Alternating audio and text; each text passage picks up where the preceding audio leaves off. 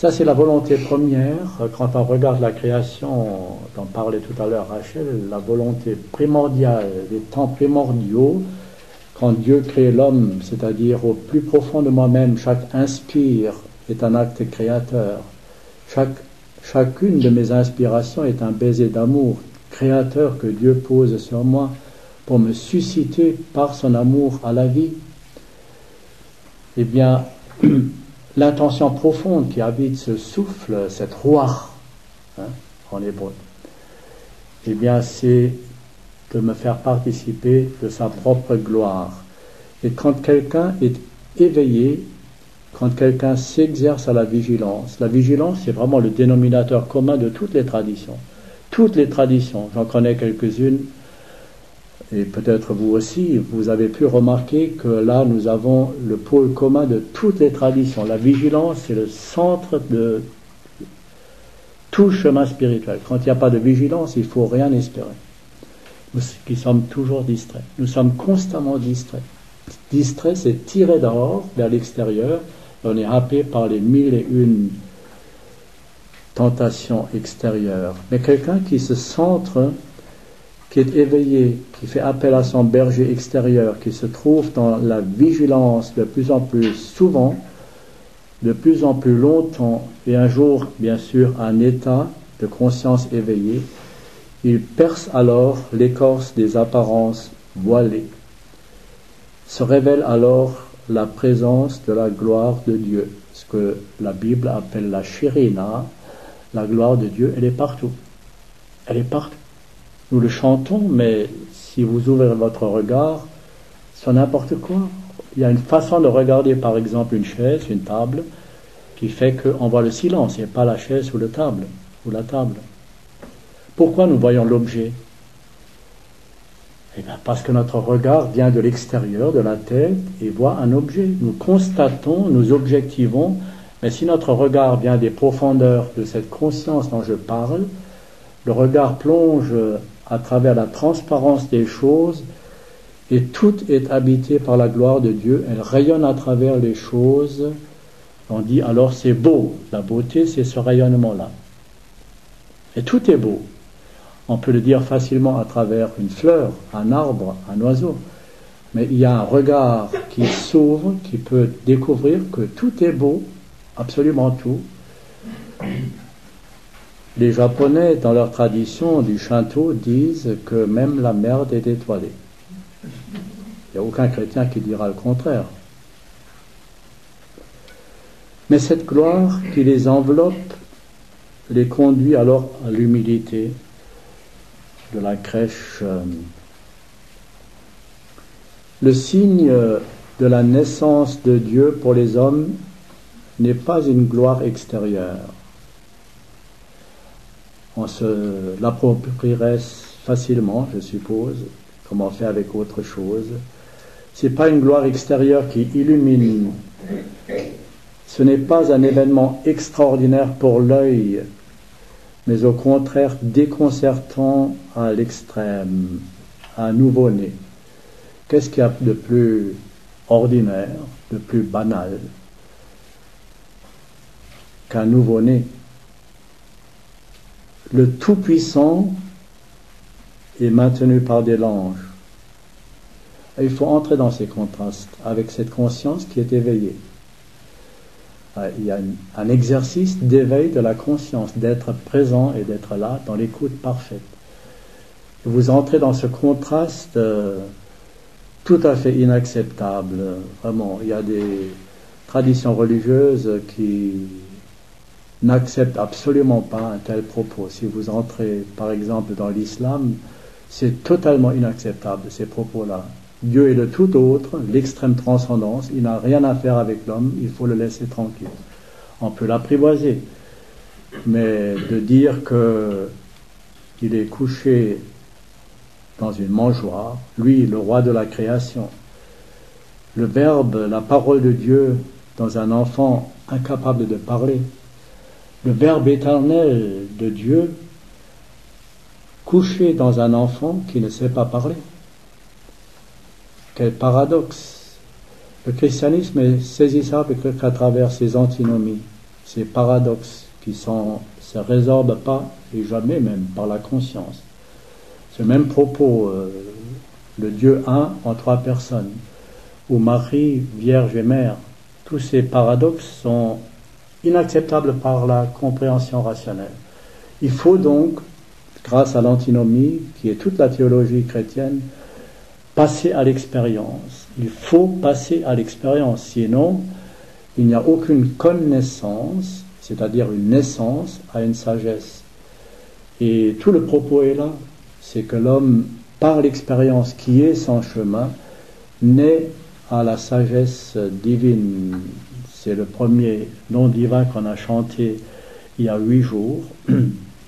Tous les soirs, on chante un autre nom qui annonce la venue de Jésus. Le premier, c'était Ô sagesse.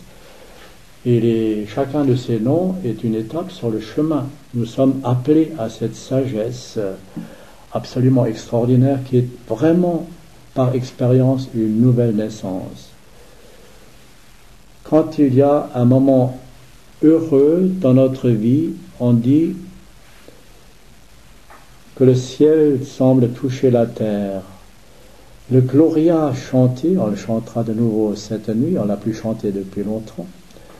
Le Gloria chanté par les anges répète que cela est maintenant devenu une réalité. Définitivement. Et pas seulement lors des moments intenses. Et dans les étapes de l'alliance à travers le Premier Testament, après la chute de l'homme, Dieu renoue son alliance avec Noé. Hein, il renoue l'alliance ensuite avec Moïse, avec Abraham, etc., jusqu'à l'alliance définitive en Jésus-Christ. Et quand il renoue la première fois l'alliance avec Noé, c'est l'homme universel, c'est encore la méta-histoire, c'est tout un chacun d'entre nous, et il y a toujours dans ces étapes de l'alliance une clause et un signe. La clause de cette alliance de Dieu avec l'homme, c'est tu ne verseras plus le sang. Et le signe de l'alliance, c'est l'arc-en-ciel. L'arc-en-ciel, c'est ce qui relie le ciel et la terre. C'est ce qui relie le ciel et la terre. L'arc ne sert plus à faire la guerre, les rapports de force, et tout ce que, l'on sait comme conflit, etc.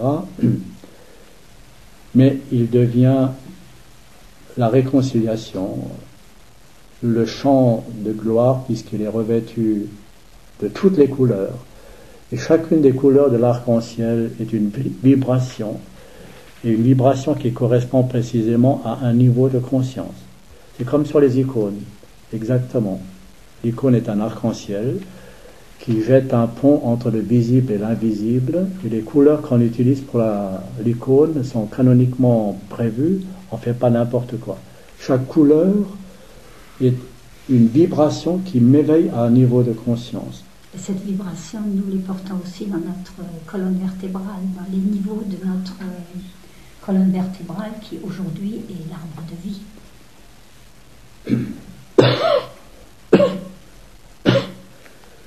Donc euh, ce signe que Dieu a donné à Noé, il est maintenant avec la venue du Christ définitif.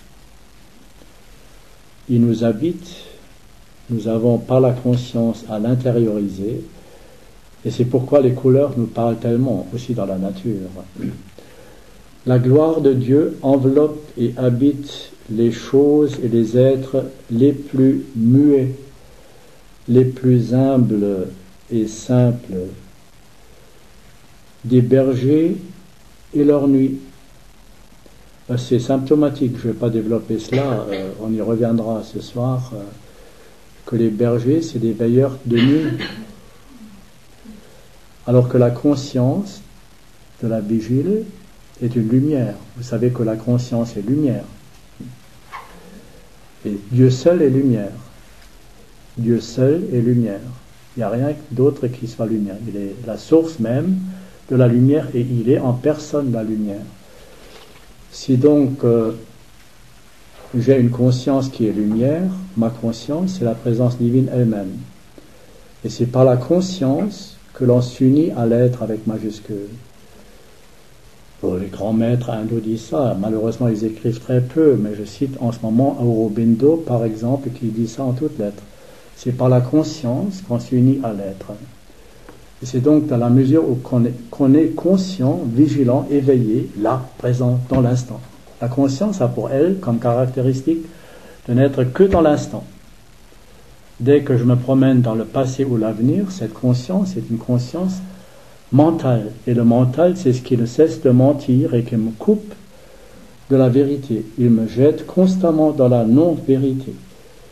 Et tout est habité. Pas seulement les bergers, un petit enfant, il est là. Une étable, une ville sans aucune importance, même méprisée, Bethléem. Et pourtant, saint, saint, saint. Le ciel et la terre sont remplis de ta gloire. Et cette gloire, on peut la regarder. Hein. Je ne sais pas comment nous regardons les uns les autres quelque chose qu'on dit être beau. Comment on regarde un brin d'herbe, une fleur, un oiseau, un être humain? Il n'y a pas de plus grande icône que le visage d'un être humain. Tout le monde le sait, le pressant, c'est un abîme de mystère. Et comment on regarde? Il y a toujours les deux façons. L'objectivation qui fait ça, comme tout jugement qui maintient à distance, ou bien l'ouverture qui est la conscience même qui ne fait que accueillir et donc percer vers l'au-delà des apparences. Saint, Saint, Saint, le ciel et la terre sont remplis de ta gloire. Isaïe, c'est un texte d'Isaïe, n'est-ce pas? Chapitre 6. Kadosh, Kadosh. kadosh. Il a entendu ce chant, ce chant séraphique durant sa grandiose vision de Dieu dans le temple de Jérusalem. Lors de sa vocation, vous pouvez relire ça au chapitre 6, c'est tellement important que c'est entré dans la liturgie quand on chante Sanctus, Saint, Saint, Saint. Maintenant, nos cœurs sont inondés par le même chant, le même chant de gloire et de joie comme ceux des bergers, à la vision du banal, du quotidien ordinaire, des choses sans phare, dont nous savons qu'ils ne sont que les langes qui enveloppent un tout autre trésor. Les langes qui entourent l'enfant Jésus dans la crèche, la crèche elle-même, l'étable, tout a son importance. Tout. Et donc on peut découvrir comment quelque chose euh, qui est extérieur est un voile, que les apparences sont un voile qui cache un trésor. Et si on prenait cela au sérieux, ça bouleverserait notre quotidien, parce que l'événement aussi est une apparence. Un événement, une situation, une conjoncture, euh, que c'est, ce qui peut être ici et maintenant. Ce qui est intéressant, c'est que ici et maintenant. Ce qui arrive est le surgissement d'une apparence, une difficulté, un problème, un souci, une inquiétude. Il faut aller dedans. Il n'y a pas une difficulté qui ne cache un trésor.